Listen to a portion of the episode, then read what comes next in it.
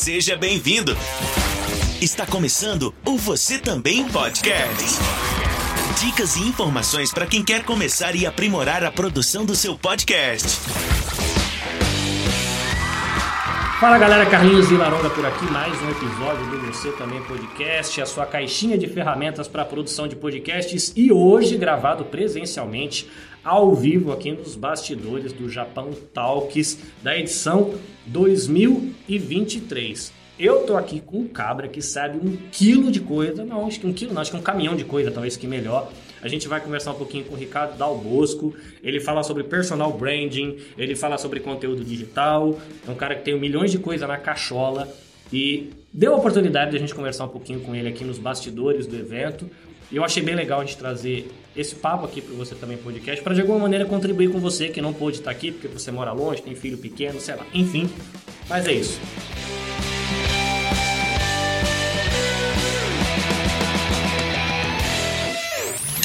Você também podcast.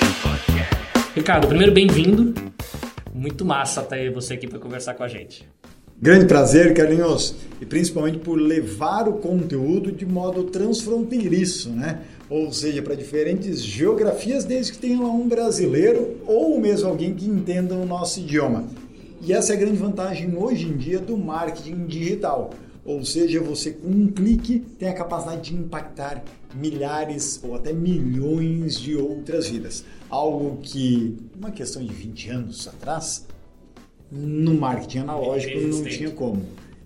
E tem muita gente que não está aproveitando isso. Sejam produtores de conteúdo, sejam os receptores, ou seja, o usuário final para consumir cada vez mais conteúdo que aumenta a percepção, o conhecimento, a consciência deles com relação a algum desafio que eles querem solucionar nas suas carreiras. Você veio para cá, você, eu vou chamar de é a estrela da tarde hoje. É o convidado especial que veio do Brasil, viajou um montão para chegar até aqui. Mas é possível que algum ouvinte aqui do Você Também Pode não lhe conheça, não conheça a tua carreira, as tuas especializações. Conta um pouquinho assim do que você faz, qual é a tua jornada, o que, que te trouxe até o Japão, né? O que, que você fez lá atrás para a galera olhar para você e falar, traz esse cabra aqui que a gente precisa aprender com ele. Bom, eu mentoro marcas profissionais para carreiras de sucesso. Então, em uma frase, eu costumo sintetizar dessa maneira. E eu, Dal Bosco, é, nos últimos anos tenho me dedicado a realmente fazer com que pessoas se descobrissem para suas melhores versões por meio de uma ferramenta que ela tem a capacidade de mudar vidas e também negócios, ou seja, empresas, se chama Personal Branding. Por meio da sua marca pessoal, você consegue gerar mais confiança, gerar admiração, respeito para o outro lado decidir por você. E a partir disso, quando lhe querem na mesa, quando você tem mais poder, quando lhe escutam, e você é percebido do modo como você quer no mercado, aí você começa a encontrar um cenário bem mais apetitoso que até então você não tinha provado na sua jornada pessoal e profissional. É legal, você falou aí da questão do universo digital, né? Eu acho que mais da metade dos ouvintes do Você Também Pode são produtores de podcast da comunidade brasileira no Japão, algo que a gente batizou carinhosamente de coletivo Podosfera Nipo Brasileiro. Então a gente se junta para juntar forças e fazer um, um, poder fazer o outro crescer, né? Ó, fala no meu, eu falo no seu, e a gente vai junto no podcast do amiguinho, a gente se, se ajuda. E a gente começou isso para poder falar de algo que gosta. E aí a gente descobriu depois que tinha que aprender a fazer a artezinha do podcast, aí teve que aprender uma habilidade nova, aí descobriu que não sabe fazer pauta, teve que estudar para fazer pauta. E aí a gente começou a pisar. Eu tenho acompanhado a galera, a maioria tem por volta de dois a três anos de podcast. Eu, eu sou um dos mais velhos, tem de quatro para cinco pelo menos dessa geração, teve uma geração mais antiga que já não faz podcast mais. E a galera entrou nessa questão de marketing digital, que é um assunto que a gente ouve bastante, mas até esse tema assim, do personal branding, para mim ainda é novidade. Eu estou quase concluindo a minha faculdade de, mar, de marketing. É, vou TCC, vou entregar até o final do ano. Tem a última sessão de provas agora. Eu estou nesse processo, depois dos 40, realizando o sonho da universidade. Yes. Mas o que é isso, personal brand? Porque quando vem na minha cabeça assim, marca pessoal, fala, não, eu tenho uma marca de quadros que é minha, eu tenho uma marca de lingerie que é minha, ou eu tenho uma fábrica de camisetas que é a minha marca. Não é disso que a gente está falando, né, quando fala de personal brand. O que acontece? É, só pelo fato da gente existir, de alguma maneira a gente já causa algum impacto ao outro lado. Talvez não seja o que você queira, uhum. mas o outro lhe posiciona, principalmente se você não for proativo durante essa caminhada, ou seja, você ditar a regra do jogo. Ou seja, como eu quero ser percebido e, consequentemente, dar ao outro lado as ferramentas necessárias para eles chegarem na impressão que você tanto buscava. E quando a gente fala em marca pessoal, é algo muito recente, por causa que a pulverização de comunicação que a gente falava há pouco, ela não era possível há duas décadas. Ou seja, você em, morava numa vila, você só sairia de lá se você fosse para a cidade grande ou se você fosse caminhoneiro. Uhum. E aí você conseguia morar em uma outra região, talvez trabalhar numa grande empresa para um dia você talvez ser percebido por centenas ou milhares de colaboradores daquela marca corporativa. E aí a gente era o fulano da empresa X ou Beltrano da empresa Y.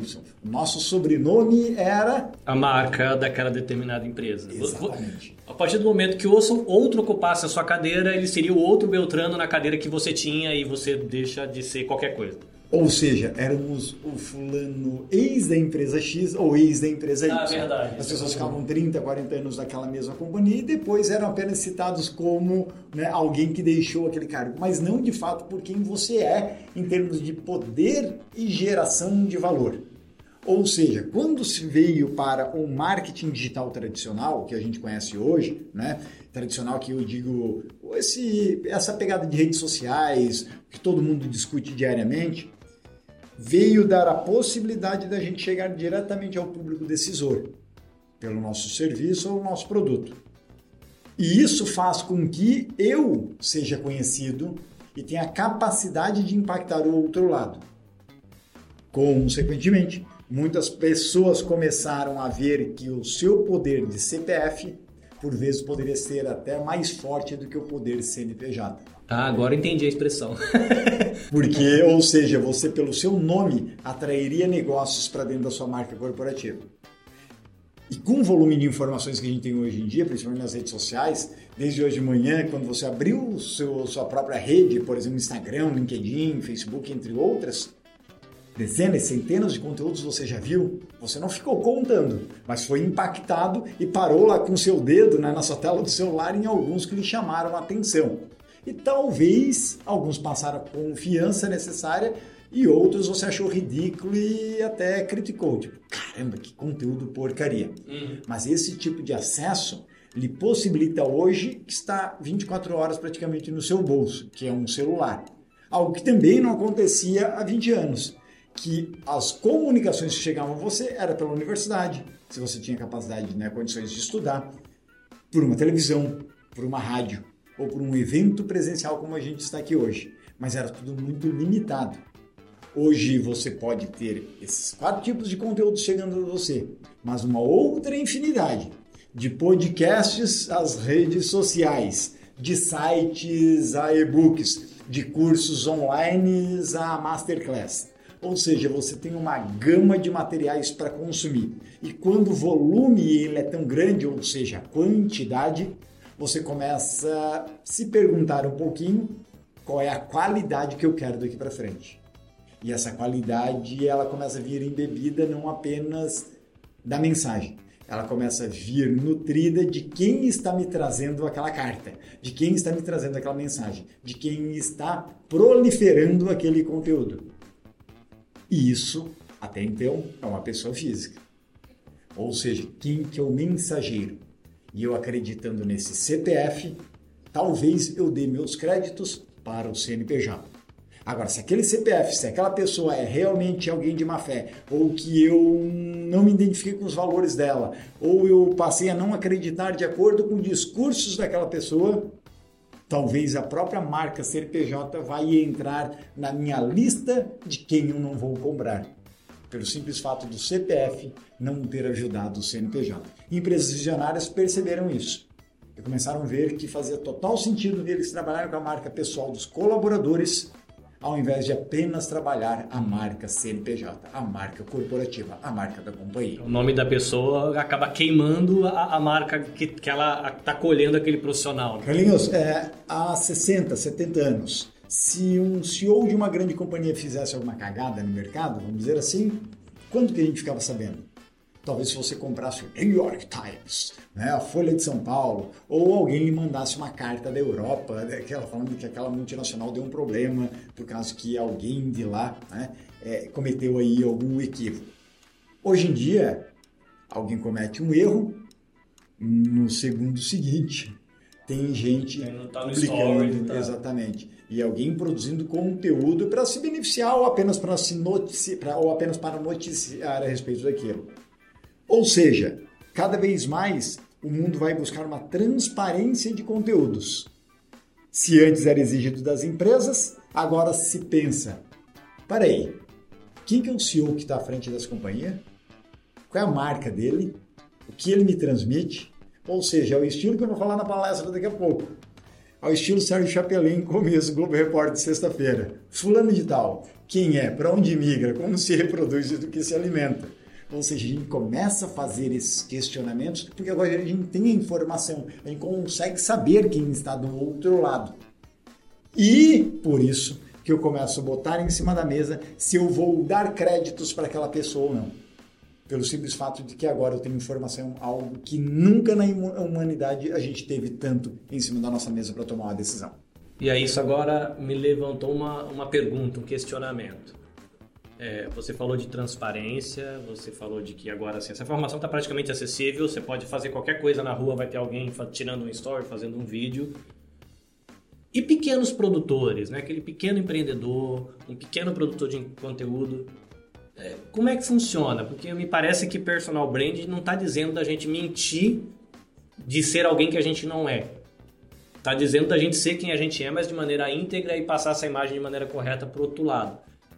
Por onde começar? Se eu nunca ouvi falar de personal brand, sou um podcaster que tem 30 pessoas que me ouvem, 100 pessoas que me ouvem, e eu quero começar a me preocupar com isso, porque eu nunca ouvi, acabei de ouvir agora na entrevista.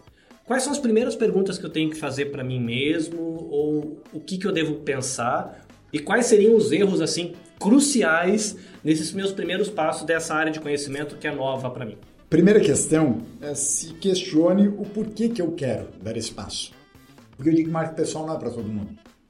Porque se o seu sofá é mais cômodo, se você está satisfeito com a sua carreira, se você está acomodado, se você acredita que não precisa construir um legado, se você acredita que não precisa gerar valor, se você acredita também que não precisa impactar outras pessoas por meio de seus conhecimentos e transformar a vida delas, marca pessoal não é para você. Realmente não é. Agora, se você é tudo ao contrário do que eu acabei de falar, e acredita que pode mais, só que o mundo ainda não lhe percebe como tal e, consequentemente, não lhe vê como a solução para os desafios e os problemas que outras pessoas têm para resolver, aí tem um método para você começar a trabalhar dentro disso. Então, primeira questão é o porquê que eu quero. E muitas vezes, quem quer construir uma marca pessoal, você vai ver que tem uma inquietação, ou seja, um desejo interno muito forte de contribuição, gerar maior valor. E claro que durante esse processo você ganha dinheiro, você acaba tendo uma influência normal, analógica, vamos dizer assim, digital, você consegue ter outros benefícios, como networking poderoso, de sucesso e lá vai. Mas que muitas vezes desperta nessas pessoas é a chance que hoje elas têm de impactar pelo meio do que elas sabem milhares de pessoas que antes elas não tinham condições. Como eu tinha falado, duas décadas era muito limitado a nossa chance de proliferação em termos né, do nosso próprio conteúdo e da nossa própria sabedoria. Então as pessoas, elas não por egoísmo, mas elas ficavam mais com aquele material. Hoje em dia não, hoje a gente tem a capacidade de pulverizar. Então, primeira questão, o porquê que eu quero? Segundo, é ter a atitude de buscar um estrategista ou uma estratégia que lhe se sustente, né? que lhe sustente dentro, dentro, é, dentro dessa jornada. E o terceiro fator é você de fato conseguir ser consistente para defender aquela promessa de marca que você quis soltar no mercado. E aqui vem muito, Carlinhos, que você tinha falado há pouco. Muita gente acredita que pode inventar apenas um personagem né, para se beneficiar nas redes sociais. Mas o que eu posso dizer, anos fazendo e construindo marcas pessoais de sucesso, é Quem quer apenas criar aquele personagem e de fato não tem aquela essência, aqueles valores e um propósito de vida mais forte que sustente aquela imagem criada e muitas vezes até de uma maneira um tanto fake, dificilmente vai ter sustentabilidade durante esse processo. Eu posso dizer que até hoje eu não vi uma marca que eu projetei que a pessoa tivesse sucesso sendo alguém que de fato ela não se identificasse. Porque chega uma hora onde vai começar a dor, vai começar o suor, vai começar o trabalho que você tem que levantar do sofá. Porque você quer sair da média. Você quer ir para uma nova versão que o seu mercado não quer. As pessoas que estão à sua volta, em grande parte, querem que você continue no perfil mediano. Porque é difícil aceitarem essa distância, esse distanciamento. Uhum. Você sair daquele grupo do chamado efeito manada. E quando você sai e olha para trás, as pessoas querendo lhe puxar e, e, querendo ficar naquele comodismo, você vai sentir algumas dores e alguns sofrimentos para o podcast, né? Fala, né? As suas dores, né? Uhum. Ou seja, a inquietação por meio das suas dores que fazem com que você alcance sua nova versão, mas que vai criar muita angústia, muita ansiedade, muita inveja nas pessoas que ficaram para trás. Isso por vezes lhe desestimula. Isso por vezes lhe coloca querendo voltar ao seu estágio.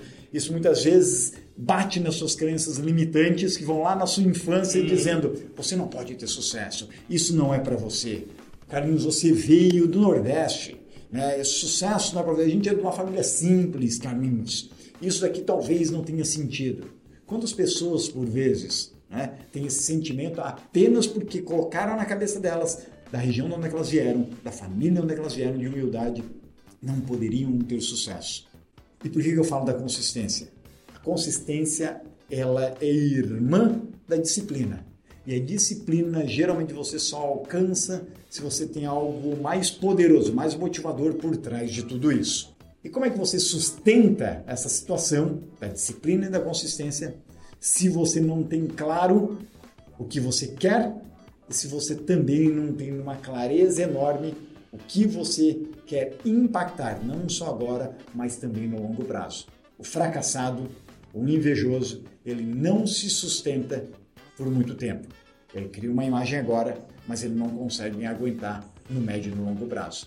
Portanto, marca pessoal sustentável precisa de pelo menos atitude, uma estratégia que consiga estar muito bem alinhado com os valores humanos daquela pessoa e o propósito de vida, mas também nutrir esta pessoa de uma base, uma segurança para que a partir dali ela sem terceirizar responsabilidades, seja consistente dentro de uma jornada de sucesso. É legal, você falou sobre a gente não conseguir sustentar isso por muito tempo. Recentemente eu vi uma pessoa conversando, por exemplo, sobre influenciadores. Gente, são muito grandes, muito conhecidas e são convidadas, por exemplo, para um programa como o BBB, que explode de audiência, falar a pessoa fica trancada quatro dias depois, vira uma outra coisa que ninguém reconhece e acaba às vezes com a carreira da pessoa, porque fala, cara, isso que é você, né? Às vezes a pessoa vai soltar frases que não são convenientes, vai ter uma postura racial né? ou sexista que não é conveniente, e é interessante essa questão de sustentar. Eu estou aqui de frente com um dos materiais que você produz, livros, mas eu imagino que você deve ter curso, você falou de consultoria,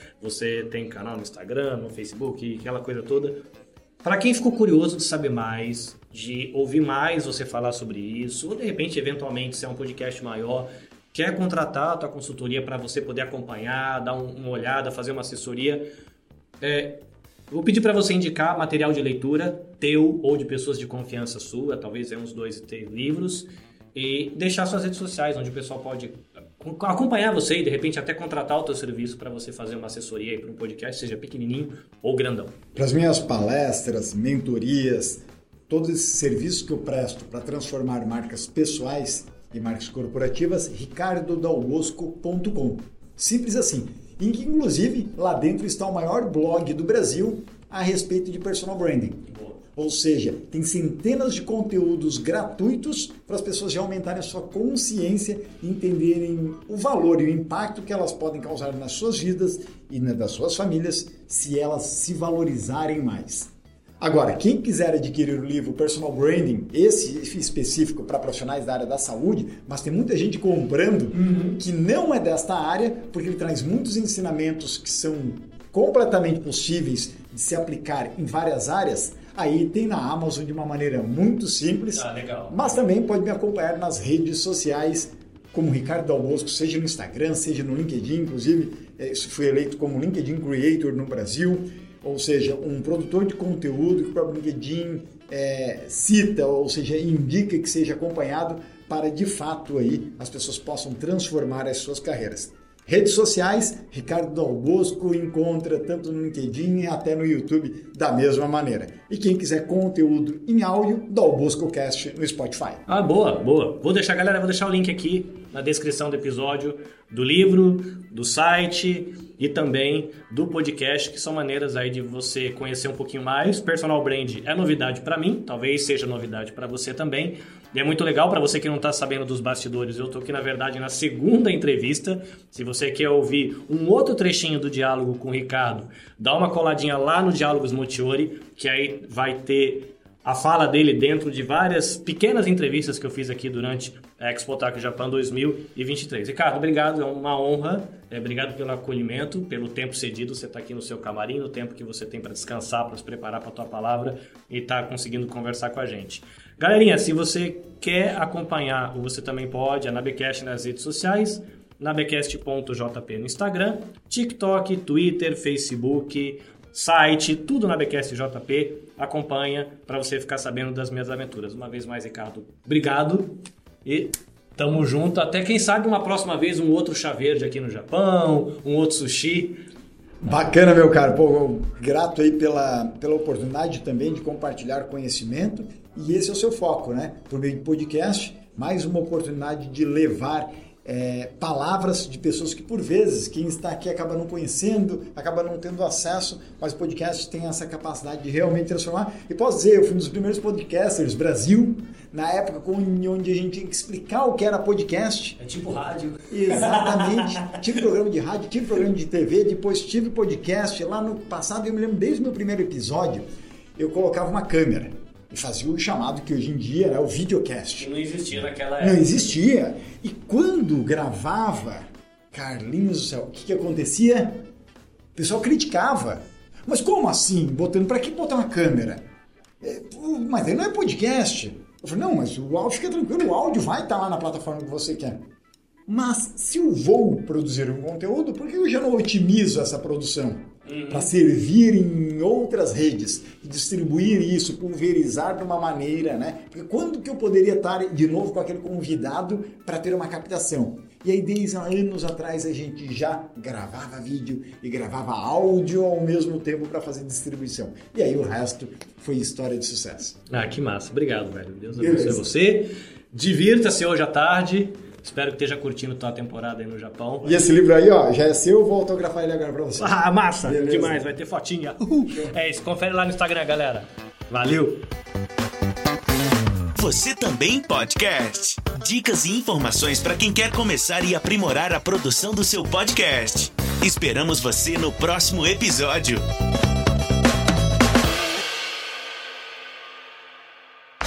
Este episódio foi editado pelo Nabecast. Saiba mais em www.nabecast.jp. Nabecast, conectando pessoas, desenvolvendo amizades, construindo parcerias e compartilhando vida através de podcasts.